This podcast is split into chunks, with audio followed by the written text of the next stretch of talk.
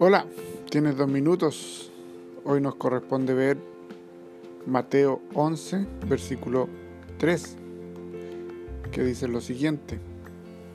Para preguntarle, ¿eres tú aquel que había de venir o esperaremos a otro? El tema de hoy, esperanzas insatisfechas. Hace unos años, dos hermanos de nuestra iglesia crearon un ambicioso proyecto de renovación y alcance la iglesia trató de todas maneras reorganizar el calendario, apretar el presupuesto, persuadir, etc. Pero al fin se hizo evidente que la iglesia no podía mantener el tipo de esfuerzo que el programa requería y lamentablemente tuvimos que cerrar el proyecto. Después de un tiempo, estos hermanos se fueron a otra iglesia. Creo que fue demasiado doloroso que la iglesia no pudiera alcanzar sus metas. Todo el que ama a la iglesia entiende ese dolor. Llega cuando las esperanzas para el mejoramiento en la iglesia chocan con nuestras limitaciones. Juan el Bautista también tuvo la misma experiencia.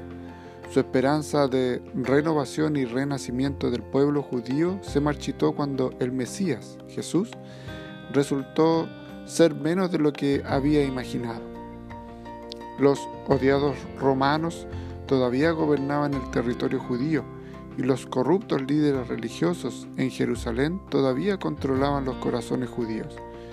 Pero Jesús le mostró a Juan que las profecías de renovación iban a ser cumplidas en él y dijo que habría mucho más por venir.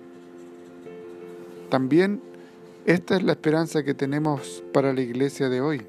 Quizás a nuestros ojos no parece mucho, pero las profecías de renovación están siendo cumplidas y hay mucho más por venir. Oremos. Padre, queremos ver crecer a la iglesia de Cristo. Nos duele que las cosas sucedan lentamente. Enséñanos a ser pacientes y amorosos unos con otros, siguiendo tu ejemplo en el nombre de Jesús. Amén. Que Dios te bendiga y gracias por tu tiempo.